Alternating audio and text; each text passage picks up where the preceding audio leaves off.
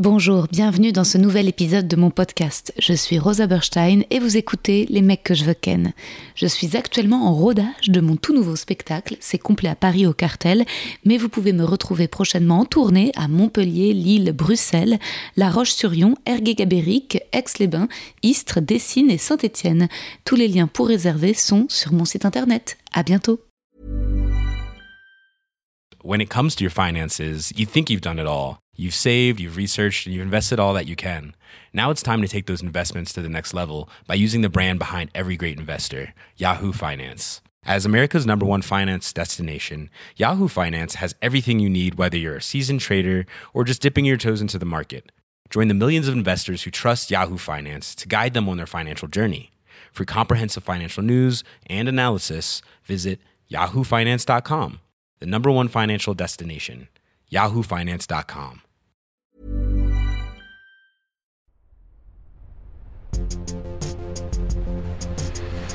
Les mecs, les mecs, les mecs que je veux ken. Oh là là, mes auditeurs, mes auditrices, mes fidèles amis, quelle chance on a aujourd'hui. On a Rebecca Zlotowski dans le podcast. Quelle joie, on vit ça ensemble. La réalisatrice Rebecca Zlotowski a pris le temps, en revenant de la Moistra de Venise, avant de partir à Toronto, de venir dans Les mecs que je veux ken. Vous vous rendez compte?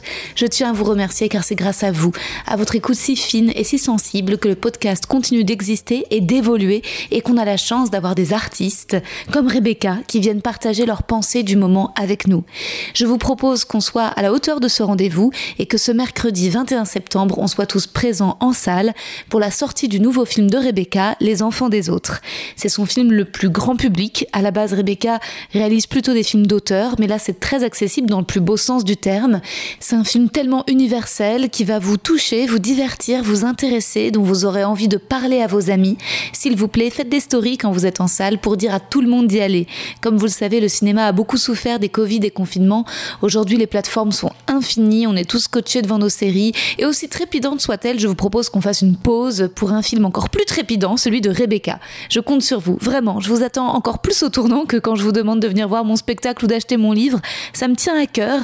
Et la pérennité du podcast tient à votre engagement de soutenir les invités, de soutenir leurs œuvres fragiles qui ont besoin de vous. Donc toutes et tous ensemble au cinéma ce mercredi pour voir le nouveau film de Rebecca, Les enfants des autres. Et d'ici là, je vous propose Sa voix grave, ce moment d'intimité dans son joli bureau entre elle et moi. Oui, et là, c'est le bruit de mon frigo. Mais un technicien d'arty vient demain. En attendant, Rebecca, bonne écoute.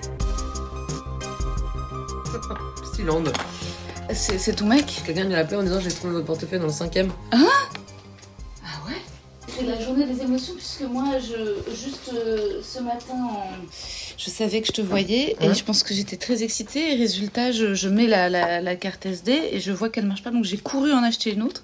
Ma pauvre. mais euh, mais c'est toujours comme ça quand c'est les trucs que tu. Mais tout va bien. Que- si ça marche pas cette fois-ci, on le refera une fois. Ah oui, non, mais dans toute façon. te voir à Belle-Île, c'était bien.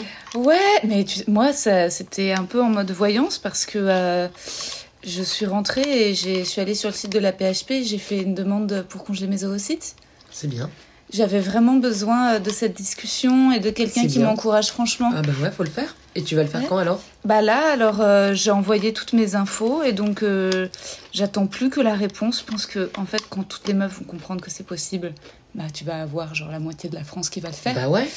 Et euh, et il y a déjà beaucoup beaucoup de demandes et ils en sont au début du truc, donc j'ai l'impression qu'ils veulent me faire pas mal patienter. T'as quel âge? 33. Ça va être super. Bah ouais, C'est comme maintenant ça, qu'il pas le de faire. stress et exactement. Et euh, Tu seras sûr, avec ce que tu mets de côté, si tout se passe bien, il Mm. n'y a pas de raison que ça se passe pas bien, d'avoir une grossesse quand tu veux. hmm. T'imagines? Enfin jusqu'à 45 ans max, mais c'est logique. Oui.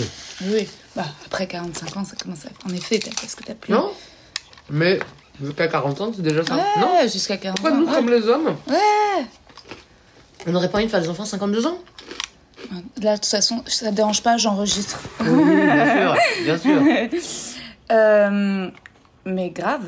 Tu t'es jamais demandé si t'allais traiter ça dans le film aussi? Non. Non, mais d'une certaine manière, si tu veux, le point de départ, c'est quand même de se dire il y a une injustice ontologique, Ouais, c'est clair. il y a une injustice métaphysique, il y a une inégalité biologique là-dedans qui est un scandale. Mm. Et tout ce qui peut nous permettre de nous, de nous éloigner de l'animalité pour nous euh, faire rejoindre l'humain, Mm. c'est-à-dire le trafiquer par, le, par la science, par la volonté, par l'imagination du scénario. Oui, c'est ce qu'il faut faire. Et c'est vrai que même quand on me dit, oui, parce là tu viens de me dire ah, jusqu'à 45 ans les ovocytes, parce que bon, Mhm. de toutes les façons après ça va. Mm. Ben non, Mm. moi j'adore l'idée que j'essaye, et, et je vois bien qu'il faudrait le déconstruire en moi aussi. Je vois bien que quand on lisait dans Info du Monde, elle a un enfant à 57 ans. On se disait, tiens, c'est très étrange, Oui, comme c'est ça, l'Italie ouais. là. coup. Mais en vérité, euh, autour de moi, j'ai des amis qui ont des enfants à 50, 52, 55, 57, 60. Ça nous choque pas. On se dit, tiens, euh, ces enfants-là connaîtront pas leurs parents vivant très longtemps. Mhm. Mais pourquoi est-ce qu'une femme aurait pas le droit, elle aussi, de, Mm. de- de se dire qu'elle va mourir en laissant un enfant jeune et un homme aussi Voilà. C'est clair. Surtout quand tu vois le nombre de, de mecs de même 70 balais qui rencontrent des meufs jeunes et qui font des gamins euh, beaux euh, très tard, quoi. Évidemment. Ouais. Ils sont pas si... Alors, est-ce qu'ils sont très nombreux? Je sais pas, il faudrait voir les chiffres, mais ça, Mais ne suscite, hein. ça ne suscite pas la même réaction euh, Oui, je et ou de consternation sur la question de la responsabilité. Genre, c'est irresponsable. Non, pas du tout. Personne ne dit d'un homme de 70 ans c'est irresponsable. À la rigueur, on dit, bon, il va pas vraiment le connaître. Ouais, c'est ça.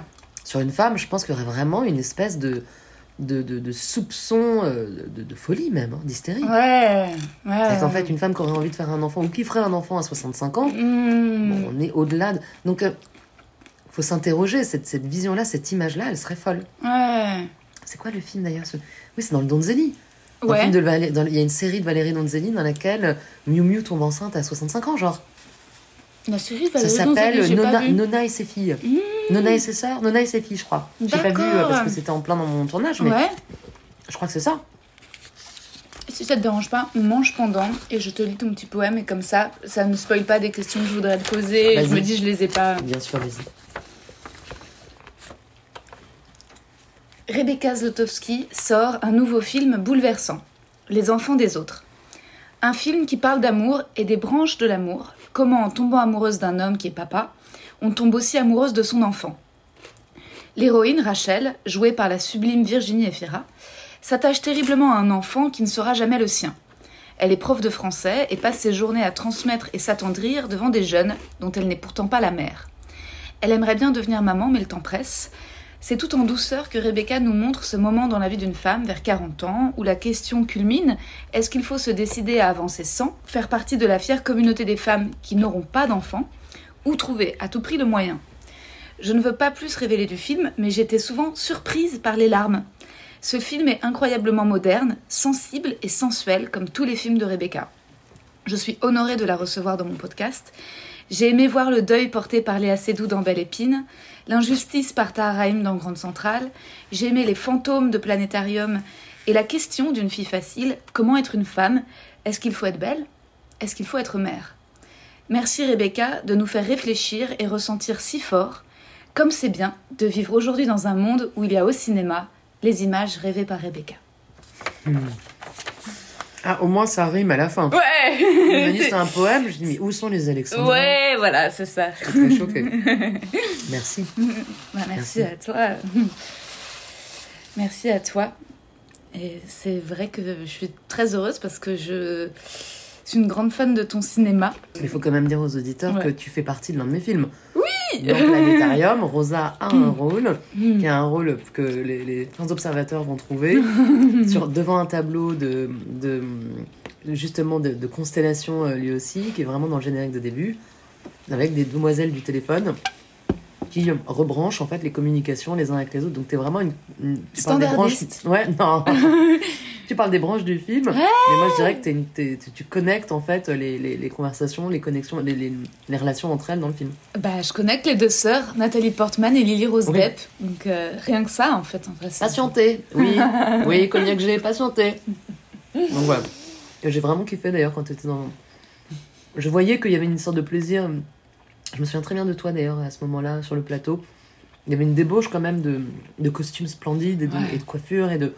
Il y avait une direction artistique très précise quoi. C'était un Ah film d'époque dans les années 30 en France et euh, on s'était, on sentait, moi je sentais en tous les cas qu'on on s'amusait à reconstituer, qu'en même temps il y avait une vérité là-dedans. Je sais pas, j'adorais, j'adorais faire ce film. Même s'il a fait un gros gros bide. Oui, mais, ce qui est incompréhensible, mais parce que, enfin, il aurait dû avoir la Palme d'Or, parce que les gens voient différemment un film qui a eu la Palme d'Or qu'un film qui sort en salle. Ils sont prêts à. Bon, non, moi je vois toujours à l'endroit de. Il y a une part effectivement de la carrière du film qui a été abîmée par le fait qu'il n'ait pas été pris à Cannes alors qu'il était vraiment euh, bon, parti pour. Ah ouais. Comme les deux premiers étaient, que là il y a vraiment eu un effet de, de déception d'un coup Ouais. et de l'industrie et du coup comme un bad beat au début. Bah ouais. Tu pars sur une mauvaise direction, c'est un peu Mm. comme quand on te présente quelqu'un en te disant tu vas voir il est hyper drôle. Ouais. Le mec arrive et il dit prout, t'es mort de rire. En revanche, on te dit que quelqu'un est vraiment insupportable. Tu Mm. mets longtemps avant de comprendre que l'autre s'est Mm. peut-être trompé. Hmm. Il y a des discours d'escorte ouais, qui amènent, qui, qui entourent les, les, les objets et les gens. Mais pourtant, ce film est sublime. Et moi, je me souviens très bien de cette journée de tournage. J'étais en effet euh, époustouflée par le décor et aussi par ta gentillesse parce que euh, c'était un, euh, un, un- un petit rôle, mais j'étais. Enfin, je suis comédienne à la base, donc trop contente de pouvoir même faire un petit rôle dans un film de Rebecca Zlotowski. Et euh, il y avait Nathalie Portman, Bah, tout le monde était hyper heureux. Bah, c'est clair. Et à la fête de fin de tournage, je me souviendrai toujours de Nathalie Portman qui se présentait aux gens en mode Hi, I'm Nathalie. Bah. Ça, ça m'a marqué. Je savais, mais quelle. euh, Genre, ouais. Oui, on sait quoi, mais en même temps, quelle Évidemment. modestie et quelle. euh, Bah, elle va pas se présenter en disant bonjour. Ouais, c'est beau. Enfin, je sais pas, c'était tellement. C'est marrant, ça c'est vraiment le truc avec la, la célébrité, la notoriété. Ce qui est difficile, et tu le formules bien, c'est c'est compliqué d'en savoir plus sur les autres que, que eux n'en savent sur toi. C'est ça qui rend les choses euh, euh, asymétriques dans la rencontre avec les gens célèbres. C'est pas tant que. euh, c'est évident qu'elle va se présenter en, en disant son prénom comme tout le monde, comme tout un chacun. Ouais, ça m'avait Mais marqué. sauf que nous on le connaît, donc c'est compliqué. On le connaît et en même temps, je pense qu'elle nous mettait tous à l'aise parce que euh, les gens la regardent, parce qu'elle est aussi euh, magnétique. euh, et au lieu de, de faire en sorte qu'on ait honte un peu de la regarder, elle vient déjà affronter ce regard en disant C'est moi, t'as le droit de me regarder. Enfin, je trouve que ça, ça permet, c'était hyper généreux. Et toi aussi, t'avais été généreuse puisque tu m'avais dit, à la fin de la journée, tu m'avais dit Merci Rosa d'avoir accepté. Euh, de faire ce petit clin d'œil. Et, j'ai- et je, je m'étais dit mais oh, waouh enfin c'est- c'est c'est la seule fois dans ma vie qu'un réalisateur euh, m'a dit cette phrase quoi. C'est vrai? Je- Et pourquoi à ton avis? Bah parce que d'habitude je pense qu'il y a plus d'ego. C'est à dire que d'habitude les réalisateurs dans tous les cas t'es forcément content d'avoir la chance de pouvoir jouer dans un film. Ah ouais, toi non, c'était moi. hyper horizon enfin c'était très euh, Ouais, tu me voyais quoi. D'ailleurs, parfois, ça me joue des tours. Je me souviens de. Bah, je t'ai vu en fait comme une actrice, comme quelqu'un qui en avait sous le capot et qui avait pas envie de faire de la figure. Enfin, qui n'était pas destiné à faire de la figure. Et comme c'était un rôle qui était un, un petit rôle quasiment. Enfin, c'était un petit rôle muet presque. oui. C'était une apparition. euh, C'était une présence comme ça. Et donc, quand je sens. euh, Mm. Ouais, c'est vrai, j'avais l'impression d'être chanceuse, quoi, d'être privilégiée, d'avoir des vraies. C'est ça, d'ailleurs, c'est très compliqué quand t'es réalisatrice, c'est que sur les seconds rôles, par exemple, t'as envie d'aller voir quelqu'un qui est un immense acteur pour lui proposer un rôle, mais évidemment, c'est pas le premier rôle, alors tu vas pas non plus. Le mec qui dit c'est pas assez. Tous les acteurs ou les actrices qui me disent ça, je sais qu'on n'a on pas à travailler ensemble parce que je, souhaite, je ne leur souhaite pas. Je ne souhaite pas au film d'avoir pour second rôle que des sous-acteurs. Évidemment qu'il faut, et à, à fortiori quand c'est un rôle qui arrive en peu de temps ou qui a peu d'arrière-monde dans le film, t'es obligé d'avoir des super acteurs. Parce qu'il faut vraiment qu'ils incarnent très rapidement quelque chose et porter très. C'est marrant comme souvent les acteurs et actrices ne comprennent pas que c'est dans ces rôles-là qu'on les ramasse et qu'on les voit et qu'on les devine et qu'on les vend. mais complètement Et parfois ça me joue des tours, tu Ah vois, ouais parce que le, le- je me souviens d'une fille facile, il y a un dîner au moment d'une fille facile, tu vois, t'as Naïma de bien Coltrane. sûr sur la mer Voilà. Et c'était un dîner qui me tenait très à cœur. J'ai quasiment eu envie de faire le film pour, pour passer cette soirée-là. Et j'ai appelé plein de gens que je connaissais, qui étaient des super acteurs, actrices, des amis, des copains, des gens un peu célèbres ou pas, enfin de tout. Et je leur disais, voilà, c'est une soirée.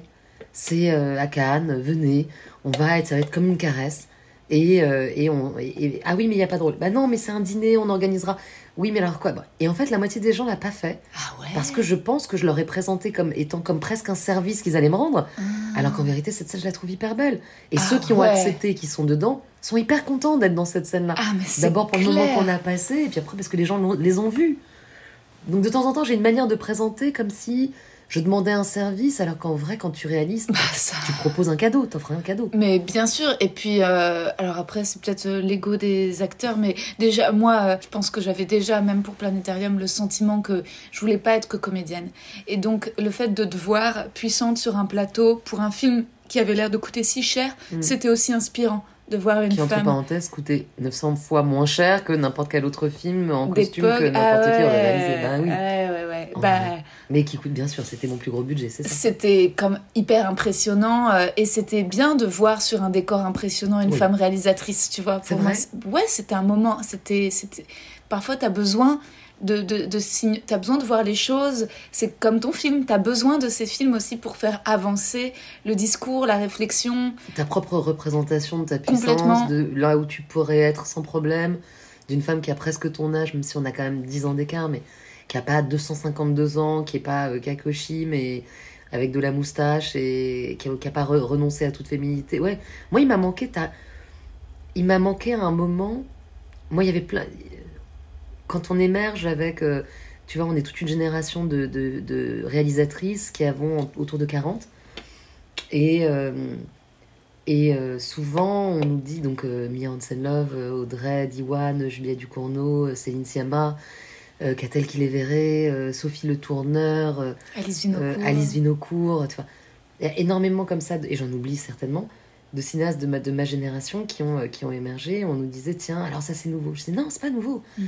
Moi, quand j'ai commencé le cinéma, il y avait des femmes qui faisaient des films. Il y avait Noémie Lvovsky, il y avait Marion Vernou, il y avait Anne Fontaine, il y avait Nicole Garcia. Nicole Garcia. Il y, avait, il y avait déjà des femmes qui font des films. C'est juste qu'au bout d'un moment, on les, on les, on les oublie ou il y a certaines femmes qui vont direct dans le cimetière des réalisateurs parce que on comprend pas pourquoi, mais après un ou deux films, bam, ça disparaît. Hmm. on sait, il y a des explications évidemment économiques, hein, politiques à ça.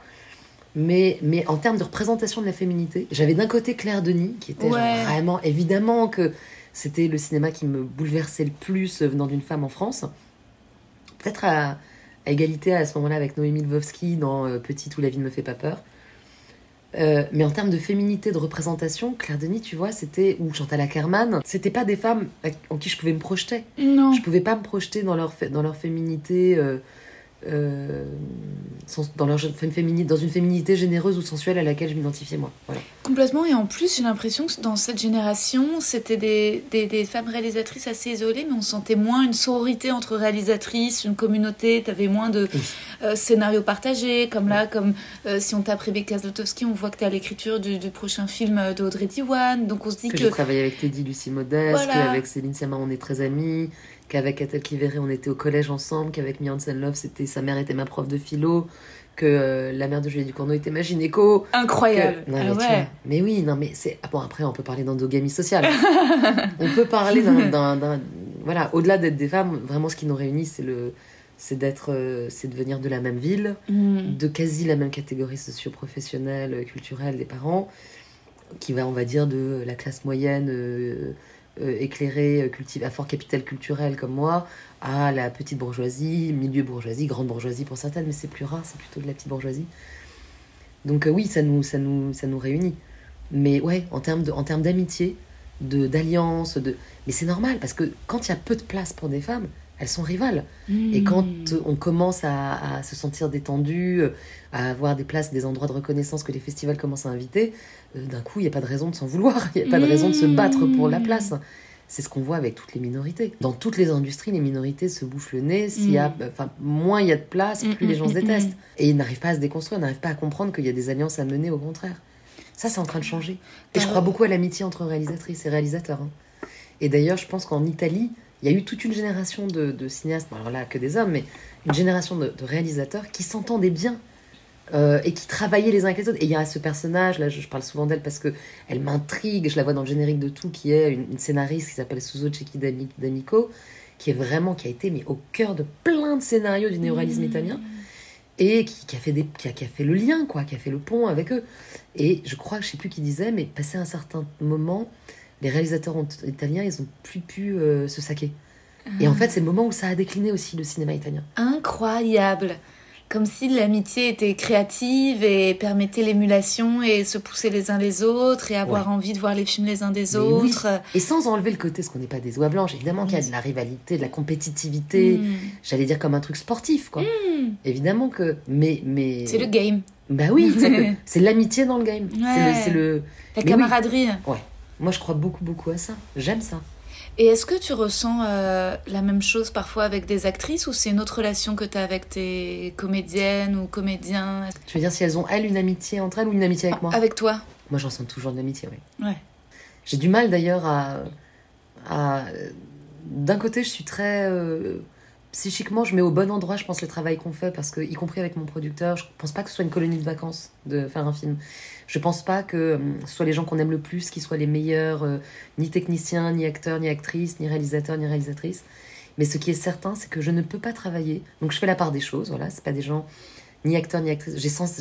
J'ai l'intuition très forte, et elle se vérifie film après film, que ce qu'on vit pendant le film, euh, on le revivra pas après, même si on a une, une amitié solide. C'est comme un autre lien qui se nourra. Ce sera autre chose. Mais je ne peux pas travailler autrement que dans la paix. Hmm. Je peux pas travailler dans le conflit, ça m'intéresse pas, je l'évite pas. Je le, je, la- je le regarde, le conflit quand il doit exister. Je peux euh, taper du poing sur la table. J'ai une autorité, tu m'as vu sur un plateau. Tu vois, j'ai pas peur de dire de temps en temps je ne suis pas d'accord avec ça ou d'être en colère s'il y a un retard parce que je veux pas qu'on me, qu'on me. Je respecte la liberté des autres, je veux pas qu'on empiète sur la mienne. Si on a une heure de retard sur la préparation euh, d'un costume, d'une coiffure, euh, d'un truc, ben en fait on empiète sur mon travail. Je m'en ouf qu'elle ait besoin de euh, se sentir à l'aise face au miroir, ou lui, ou le technicien, de faire une lumière.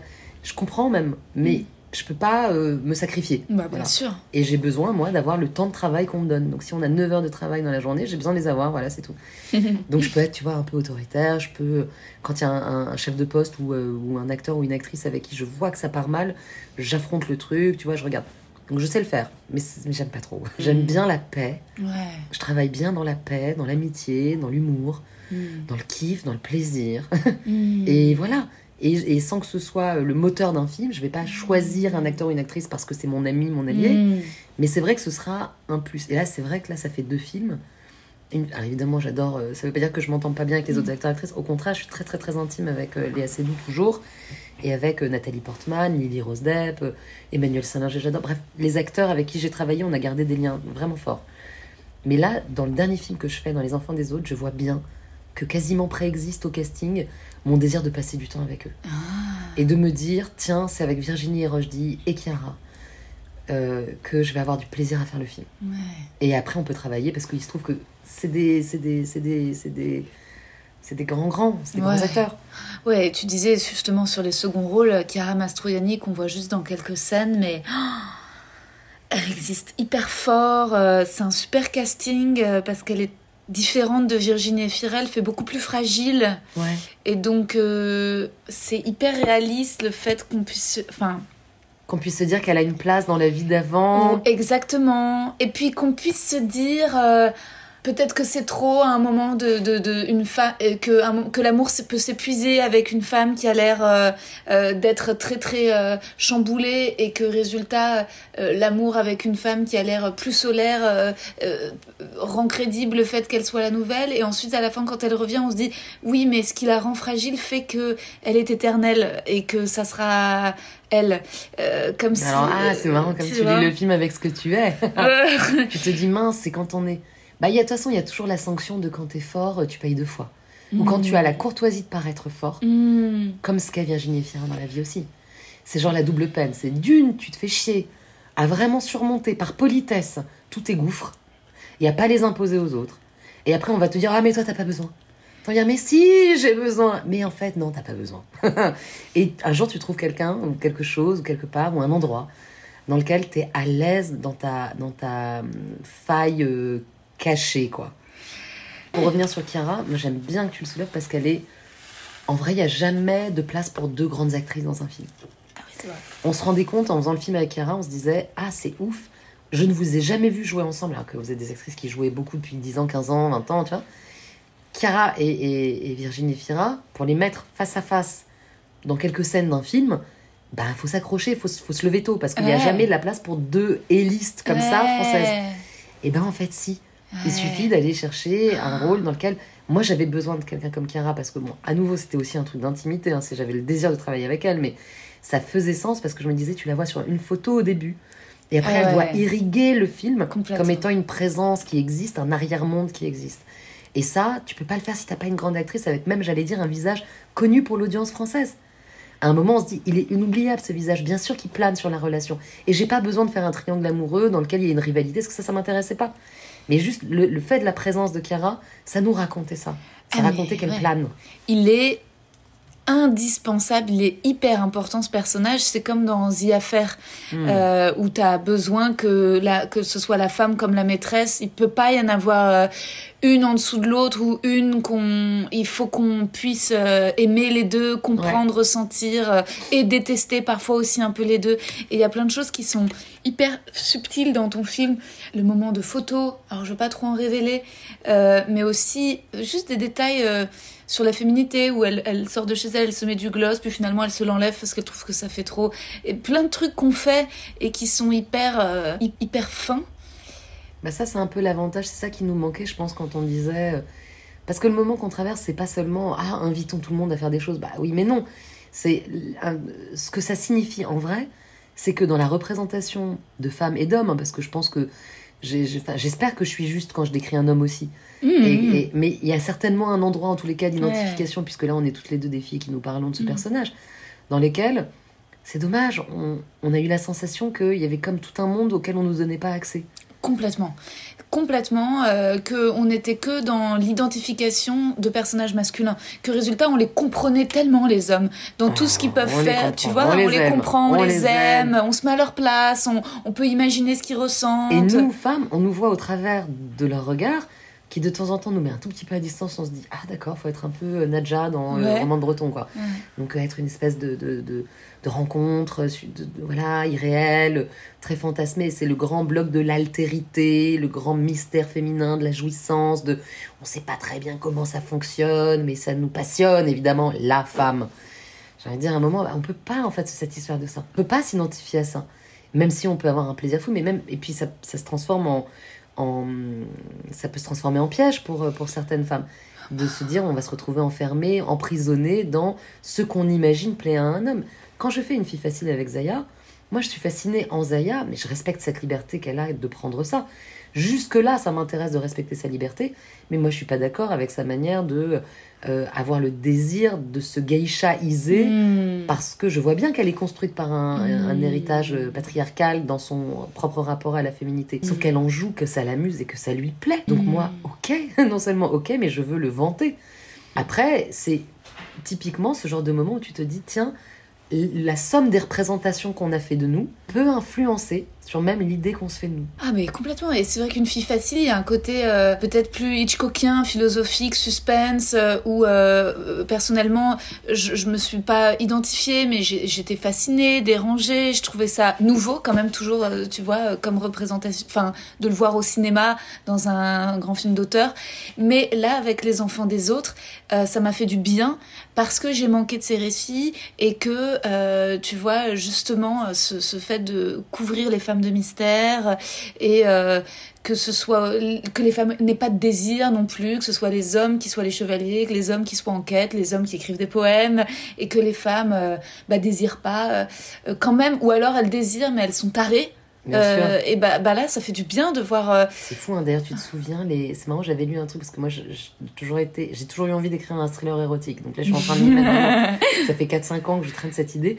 Je commence et je regardais, tu vois, les, les, les propositions qu'il y avait dans les, décennies qui sont passées. Et en fait, quand tu regardes dans les années 90, tu regardes un film comme Fatal. Euh, avec Glenn Close, il y a toujours Glenn Close qui est en, ah en, en, le faux euh, ouais. C'est quasi des films qui racontaient combien le désir d'une femme est, menaçant, dangereux, hystérisé, monstrueux. marginal, etc. Excessif, enfin que ça va pas. Et oui, effectivement, bon, ça, ça a quand même vachement changé, je pense. Et ça a tellement changé même qu'il y a d'autres représentations presque stéréotypales qui se sont racontées de on y va, on baise, on suce, on machin. Bah oui, mm. mais non, pas que. Il y a aussi euh, une espèce de toi quand tu te dis, quand tu dis, je, je regarde tes, tes, tes stories avec euh, des, des, des, bouts de spectacle, tu dis, moi je tombe amoureuse quand on pénètre, mais même digitalement. ouais, moi à chaque fois que j'ai couché avec un mec, je crois que j'y croyais en fait. Il y a des moments où c'était plus euh, hédoniste, j'allais dire, que d'autres, enfin une espèce de masturbation mutuelle, mais mais euh, mais il y a quand même une, ouais, il y, a un espace de fiction où on y croit. En tous les cas, moi, même ah si je suis peut-être aussi de la vieille école, mais donc il y a ça.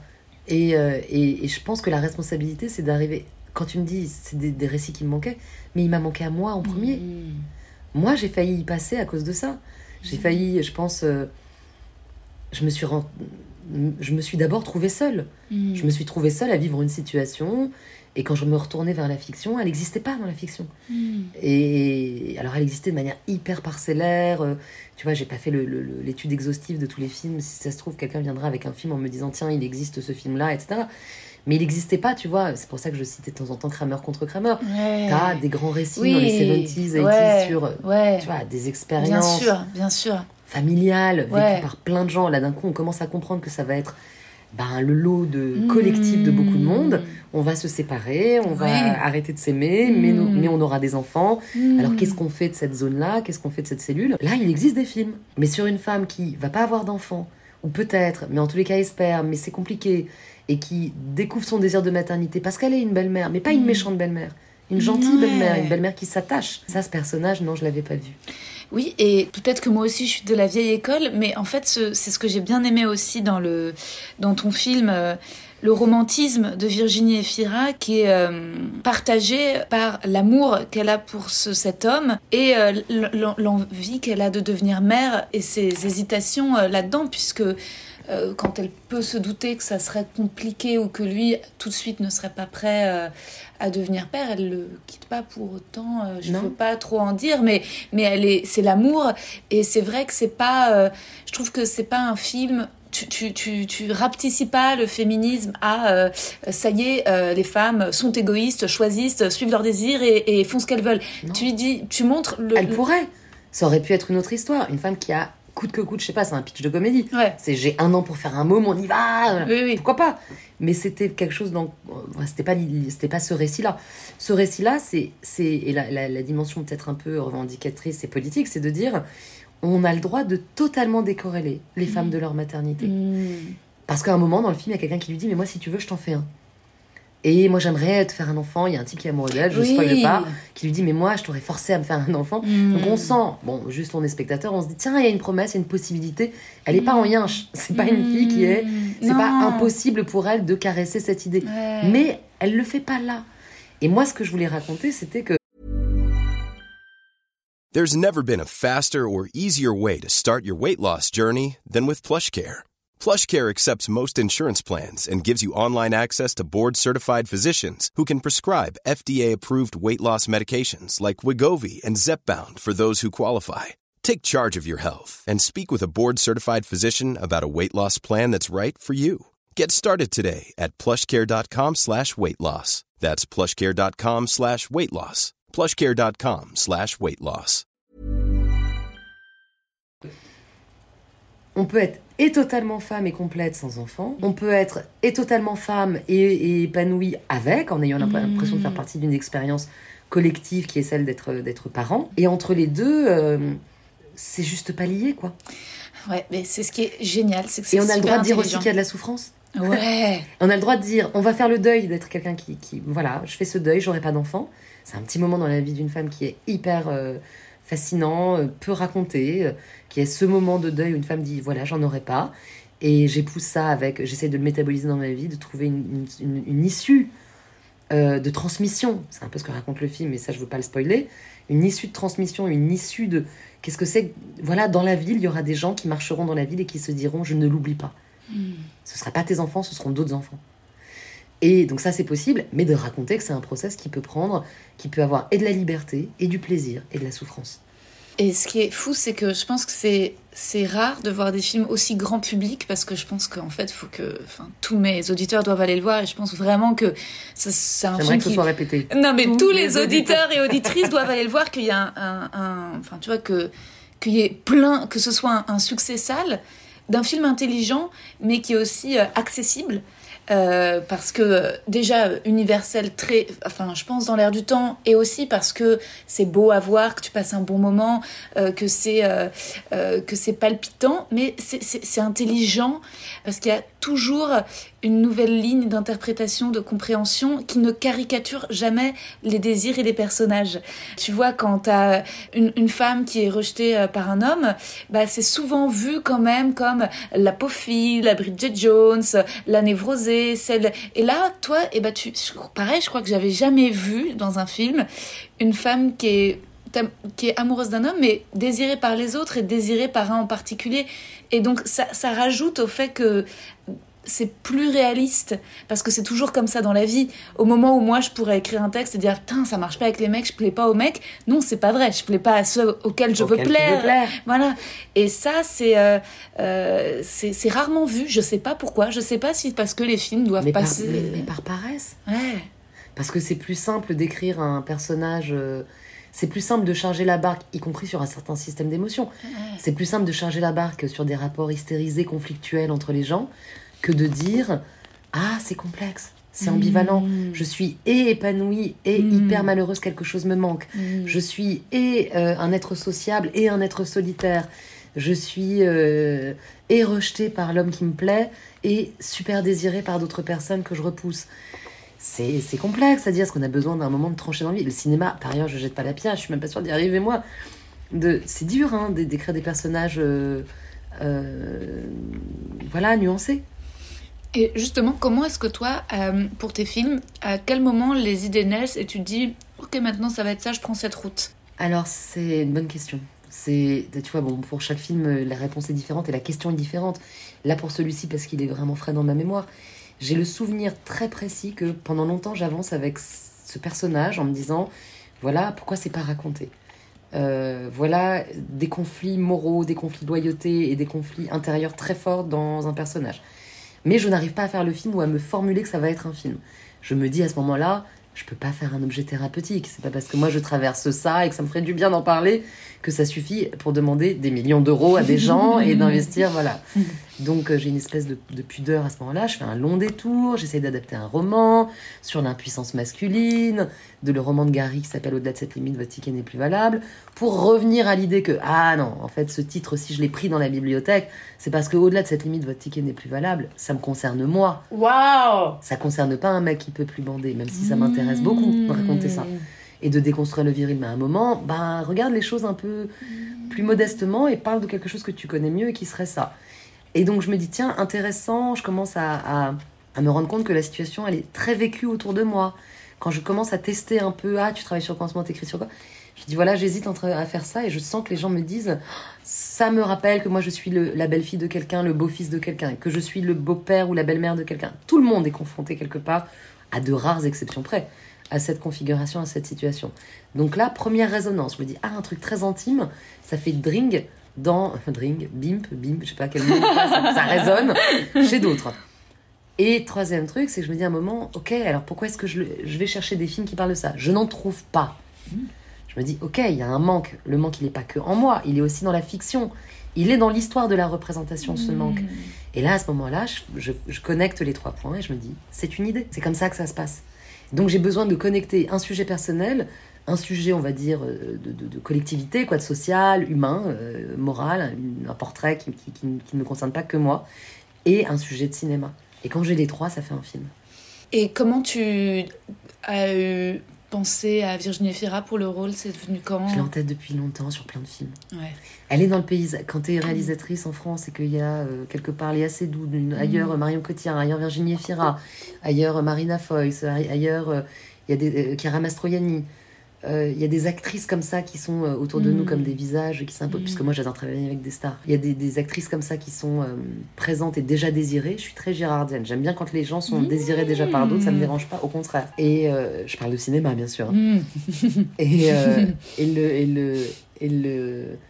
Donc voilà, en fait, quand tu commences à écrire un personnage, tu, tu, caresses toujours un paysage que tu connais. Enfin, moi, oui. Et Virginie, elle, elle, est, elle est là présente dans ma dans ma vie euh, imaginaire depuis longtemps. Sa manière de parler, sa manière de rire, sa manière d'être, euh, j'allais dire, euh, c'était ça, on avait touché du doigt là tout à l'heure en tout début d'interview, je te disais, il y avait quelque chose qui m'émeut chez elle, c'est d'être, voilà, en même temps, en même temps très désirée, en même temps solitaire, cette mm. espèce de, de, de, politesse, de, de, prétendre aller très bien tout le temps tout en sachant qu'il y a une faille. Enfin, tu vois, c'est des féminités différentes. Léa Seydoux, c'est autre chose. Marion Cotillard, c'est autre chose. Voilà. Là, ce personnage, c'est certain qu'il y a une identification très forte entre Virginie et moi, hors plateau, mhm. et, dans et sur le plateau aussi beaucoup. Et du coup, autour du personnage, c'est construite, construite la, la, la, force, je pense, euh, du film. Je pense même le fait que ce soit pas comme une muse, c'est tout de suite comme une sœur, y compris dans son corps, quoi. Elle a un truc de Mais Léa, elle possède ça aussi, Léa Seydoux. Mm. Alors évidemment, elles ont la même beauté. Il y a une beauté folle qui fait que bon, laisse tomber, tu n'y arriveras pas. Mais quand même, quand tu vois Léa euh, dans Grand Central, Mm. elle marche comme un, comme un, comme un, comme un bonhomme. Quoi. Il y a un côté, euh, euh, elle a un côté très terrien, très terre à terre. Elle se, elle se, elle se trafique pas dans une grâce euh, éthérée euh, de muse. Non. Il y a vraiment euh, une relation possible à leur libido, à leur corps, à leur visage, euh, à la pudeur de leurs émotions et en même temps à une immense force qui est dégagée, euh, autonomie, j'allais dire, une autonomie qui est dégagée de ces femmes. Ouais, et, d'un point de vue euh, philosophique aussi, ton film, c'est l'amour pour les enfants, mais euh, j'ai l'impression que ton film montre l'amour tout court. C'est-à-dire que moi, après, en sortant, j'avais aussi vachement d'amour euh, pour ma meilleure amie, tu vois. Euh, J'avais vachement euh, l'amour euh, gratuit, tu vois, euh, l'amour qui ne peut pas se matérialiser ni par du sexe, ni forcément par un achat ou une... Enfin, tu vois, tu sais, l'amour comme ça, quoi. L'amour quand euh, bah, c'est juste, c'est juste L'amour qui déborde, l'amour Ouais. gratuit, l'amour qu'on a, qu'on a besoin de. Ah, D'abord, tu peux pas me faire un plus grand compliment sur le film. Moi, j'aime bien les... quand j'étais ado et je vois, et enfant, les, les films qui m'ont donné envie euh, de vivre dans le cinéma, quoi. C'était des films qui me donnaient pas envie que ça s'arrête à la fin, qui me donnaient envie de m'habiller comme l'actrice à la fin, qui me Mmh. donnaient envie de ressembler et qui me donnaient la sensation qu'il y avait. euh, il y, avait un, il y avait de la vie à vivre. Quoi. Et euh, sans doute aussi parce que j'étais très solitaire dans ma propre existence et je vois bien ce que ça a pallié, qui est plutôt triste. Et, mais je crois pas qu'une seule personne fasse quelque chose sans avoir au cœur de soi une, une, tristesse, une solitude à combler. Quoi. Mais bon, voilà, ça va très très très bien maintenant. Et en tous les cas, les films m'aidaient à ça. Et j'espère avoir proposé avec les enfants des autres un film dans lequel il fait bon vivre. Mmh. Dans lequel on est, on est à l'aise, on se dit tiens, on peut vivre avec ces personnages un peu. Mmh. Euh, je vois bien que l'héroïne, elle a, euh, et c'est aussi lié à ce, à ce que ça signifie d'être mère ou pas, c'est qu'à un moment, elle a un amour très fort qu'elle peut transmettre et euh, quel sera cet objet-là quoi Qui est l'objet qui, est le- qui, est le, qui est le sujet qui va Mmh. recevoir cet amour Et comme elle peut pas le donner à un enfant qui serait le sien propre, ou euh, peut-être qu'elle y arrivera, peut-être qu'elle y arrivera pas, faut aller voir le film. Ouais. Mais je veux même pas faire une sorte de. C'est marrant parce que j'ai été interviewée. Moi, je suis tombée enceinte pendant le tournage. Et ce qui était très inattendu, alors je l'attendais plus et je l'avais. J'étais en train d'y renoncer, quoi. Et c'était une souffrance dans ma vie. J'en avais fait ce film. Enfin voilà, tout le monde peut imaginer que, euh, que ce film était. était euh, comme, Autobiographique. voilà, qu'il y avait une part d'autobiographie très forte là-dedans. Et je me disais, tiens, je vais m'écrire le film que j'ai besoin de voir pour surmonter ce deuil que je suis en train de faire maintenant, qui serait de je vais pas avoir d'enfants, je serai la belle-mère d'autres enfants et j'aurai une vie heureuse. Mmh. Voilà, j'avais besoin de ce film. Je le fais, je tombe enceinte. Et je fais le film de manière. euh, alors que c'est, au début de la grossesse, c'est toujours un peu invisible. C'était 3-4 mois ou 4-5 mois de grossesse, mais ça se voyait pas trop. Ça se voyait pas. Donc j'étais là, mais sans être là enceinte, quoi. J'étais. Je pouvais l'activer en moi. Je me disais, tiens, voilà, je vois bien que je porte un enfant, c'est un grand bouleversement dans ma vie. Et en même temps, personne ne le voit. Et donc je continue de faire ce film euh, comme ça. Bon. Et je sais plus pourquoi je te racontais ça. Pour le plaisir de le dire, pas. c'est étrange. Non, mais pour le. Tu non, disais que t'avais donné pour le- beaucoup d'interviews Non, mais aussi. oui, non, une interview dans laquelle les mecs me disaient, Eh alors, euh, happy end, Hollywood ending, bah, en plus vous êtes tombée enceinte. Comme si c'était genre formidable, euh, c'est bon, enfin ça a marché. J'ai envie de dire, bah oui, mais non. Parce du que le tout. film, il est fait pour raconter que c'est pas. Le Hollywood ending et pas forcément de l'avoir. Et d'arriver à, à- à- à traverser ce moment en toute liberté. Ah ouais, complètement. Et puis, euh, et, et sur le fait de d'aimer, euh, que ce soit les enfants des autres ou euh, euh, l'amour.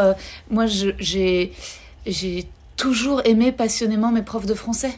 Mais vraiment, et c'est vrai que c'est pas un amour qui est, qui, enfin, dans la société, bon, qui, enfin, on dit oui, c'est bien, mais moi c'était un, tu vois, je veux dire, bon, euh, c'est pas comme ça que tu crées une famille, Tu vas tu pas trouves un- amours Oui, avec voilà, ta prof de français, voilà. je te confirme. Mais, mais, mais moi, c'était des, des, des amours hyper puissants euh, d'admiration, de dévotion, de, de lettres, euh, de, de peau pourrie, de fleurs, de pétales, de, tu vois, D'une éducation même, euh, de quelqu'un qui avait la place dans Ouais, qui me qui me qui m'aidait à grandir euh, et qui donnait et c'est vrai que voilà et c'est vrai que il n'y a pas que euh, l'amour romantique et c'est vrai que parfois et en plus je trouve que quand l'amour romantique va mal et qu'on se sent seul, c'est tous ces autres amours qui permettent tous les jours euh, de mettre un pied dehors en fait, c'est de se euh, d'arriver et l'amour de Paris. Voilà, c'est de trouver de trouver Paris belle. Et Ouais. c'est un amour qui aide euh, aussi Ouais. euh, Et, de l'amour pour une sœur, et de l'amour pour une amie, et de l'amour pour un ex-copain. Ouais. Et de l'amour pour un, pour, un,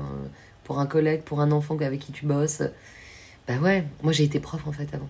Ah. Non, mais quand je dis qu'il y a une part autobiographique, c'est pas le, c'est pas des paroles en l'air. C'est Mm. j'ai été prof. euh, le- L'homme qui joue le père de Virginie dans le film, c'est mon père. Mm. La tombe sur laquelle il prie, c'est la tombe de ma mère. J'y suis bon pour des raisons de droit euh, de cimetière, c'était plus simple que ce soit les autres. Donc, mais, mais quand même, c'est des et je vois bien que que je ressens complètement quand tu parles de, de, de- de transmission de circulation du love dans le film. C'est ça, oui. C'est où sont ces personnages-là, quoi? J'avais envie de puis j'avais envie de lutter un peu, genre je peux être cliente de ça et je dis le mot haïtien, tu vois, parce que c'est plus un truc de consommation, de fiction dans lesquels je te dis les personnages sont hyper durs, les femmes entre elles se disent alors pétasse, t'es avec mon mec. Je suis là, genre attends, excusez-moi, je, je, je comprends pas du tout. Mm. Je peux pas comprendre comment vous vous parlez. Je peux pas. Pour moi, la chose qui me touche le plus dans la vie, c'est c'est combien on peut se faire du mal alors qu'on s'aime. Mm. C'est ça qui est violent, parce que se faire du mal si on s'aime pas, ou si on, se- si on se déteste, ou si on se Mm. trouve lâche et idiote, c'est facile. Rien de plus simple que de se faire souffrir quand on se déteste, mais de se faire souffrir quand on s'adore, se faire souffrir quand on veut se faire du bien, se faire souffrir quand on fait partie de la même famille, se faire souffrir quand on a vécu quelque chose de très très puissant ensemble et qu'on n'a plus d'amour amoureux, mais qu'on doit continuer une relation. Ça, ça me plaît, quoi. Ça, c'est dur. Ça, c'est le, le c'est ma vie au quotidien. Je veux dire, et il y a une scène du film, quand j'aurai, on aura terminé, que je te dirai que j'ai trouvé très belle, mais pour pas spoiler, il faut encore une fois que les gens aillent voir le film parce que c'est une scène qui arrive vers la fin, donc je peux pas en parler, mais qui est, qui est, qui est très belle et qui m'a aussi euh, énormément touchée. Et avant de te laisser, est-ce que je peux passer au questionnaire de Proust? Bien sûr, vas-y. Quand même sur ce truc des rebonds, tu vois, parce que c'est ça aussi, tu me disais, il y a des personnages. Il y a aussi un truc dans le film que. que qui, faisait- qui était vraiment. Je sais pas, je, je dis ça parce que je sens que c'est connecté. On est connecté là-dessus de temps en Mhm. temps. Enfin, c'est ce qui me connecte à d'autres femmes, à des amis. C'est.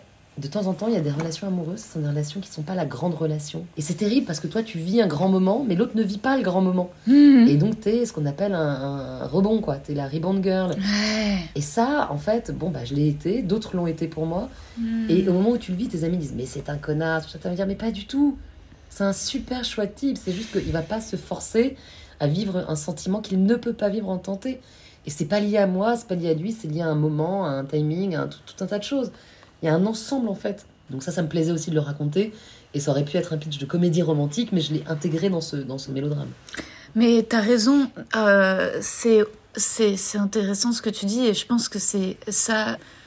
L'histoire de l'amour, c'est l'histoire du temps, euh, mais moi ça, ça me donne envie de pleurer. L'un de peut-être mon film préféré, c'est Les Parapluies de Cherbourg, tu vois.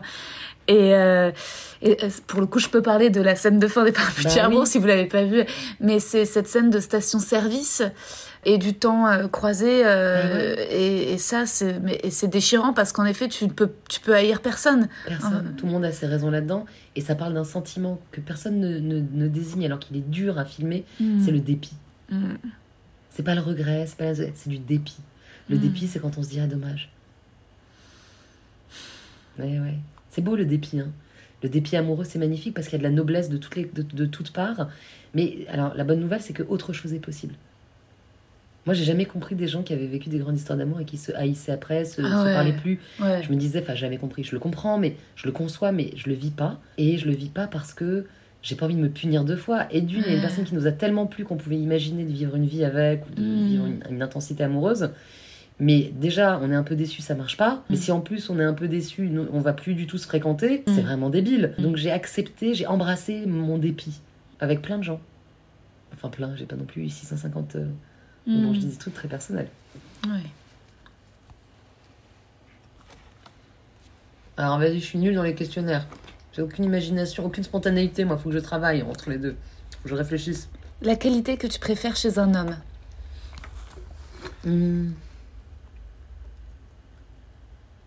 Euh, sa possibilité de transformation. La qualité que tu préfères chez une femme Son humour. Le principal trait de ton caractère Euh, L'humeur égale. Les, euh, je suis équanime. Ton principal défaut Péremptoire? J'adorerais que quelqu'un me dise hypo- hypocrite. non, je pense, j'ai une certaine. euh, ouais. Ton occupation préférée? Euh, être en terrasse de café.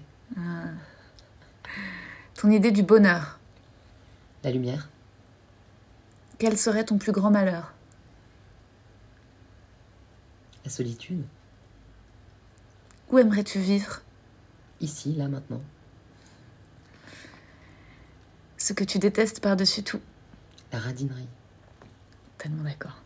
c'est dur. C'est le pire. C'est le pire parce que ça te force à te. En fait, non seulement c'est, tu, tu, tu subis la radinerie de quelqu'un, je parle pas seulement financière, hein. Mmh. financière, d'énergie, de temps, de, d'amour, de machin, mais en plus, ça te force à en être comptable. Ça te, ça te met dans la situation de, de, de devoir le constater. Et ça, c'est mesquin. Comment aimerais-tu mourir?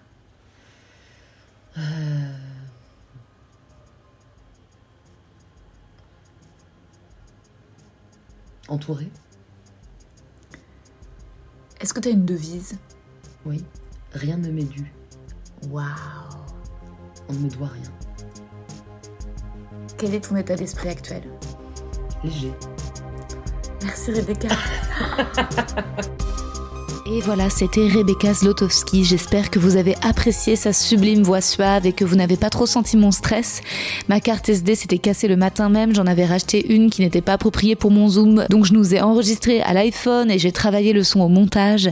Désolée pour les bruits de bouche, c'était le midi, on a déjeuné ensemble, Rebecca avait commandé des salades délicieuses, elle courait les interviews.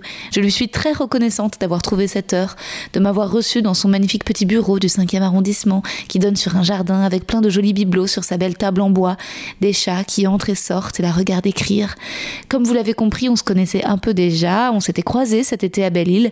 Rebecca est incroyablement généreuse. Figurez-vous qu'elle m'a donné un vélo électrique dont il fallait juste changer la batterie et qui est maintenant mon vélo. Je vais demander à ce qu'on me prenne en photo dessus pour vous le montrer sur Insta. Il est tout blanc, il va à toute vitesse. Je suis très contente d'avoir pu aborder autant de sujets avec elle, de la sororité entre les réalisatrices de sa génération, au personnage de Virginie Efira dans son film dont Rebecca donne joliment la clé. C'est hyper intéressant qu'elle nous livre comment l'idée lui est venue et étonnant qu'elle ait voulu au départ raconter l'histoire d'un homme qui ne bande plus, adapté au-delà de cette limite, votre ticket n'est plus valable de Romain Gary. Finalement, elle s'est rapprochée d'elle-même. Elle parle beaucoup d'elle-même dans cet épisode, dans ce film, à travers ce personnage. Être la rebound girl, pas la numéro un. J'adore sa vision de la noblesse, du dépit amoureux, quand on peut pas s'en prendre à l'autre, juste se dire bah dommage. Enfin, je suis incroyablement inspirée par sa devise rien ne m'est dû. Je sais que vous aussi, ces mots vont vous accompagner, ainsi que les images. Donc rendez-vous ce mercredi au cinéma. Je vous embrasse.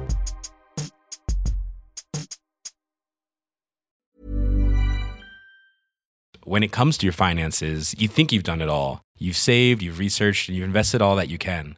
Now it's time to take those investments to the next level by using the brand behind every great investor, Yahoo Finance. As America's number one finance destination, Yahoo Finance has everything you need, whether you're a seasoned trader or just dipping your toes into the market.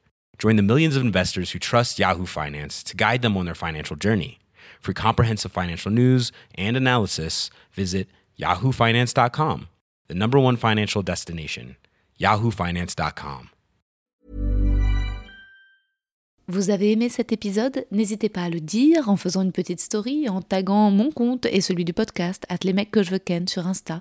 Vous pouvez également soutenir mon travail en venant voir mon spectacle, en lisant mon livre et en commentant sur YouTube les replays vidéo de mes chroniques sur France Inter. Je suis tous les mardis dans Zoom Zoom Zen. Merci, bisous.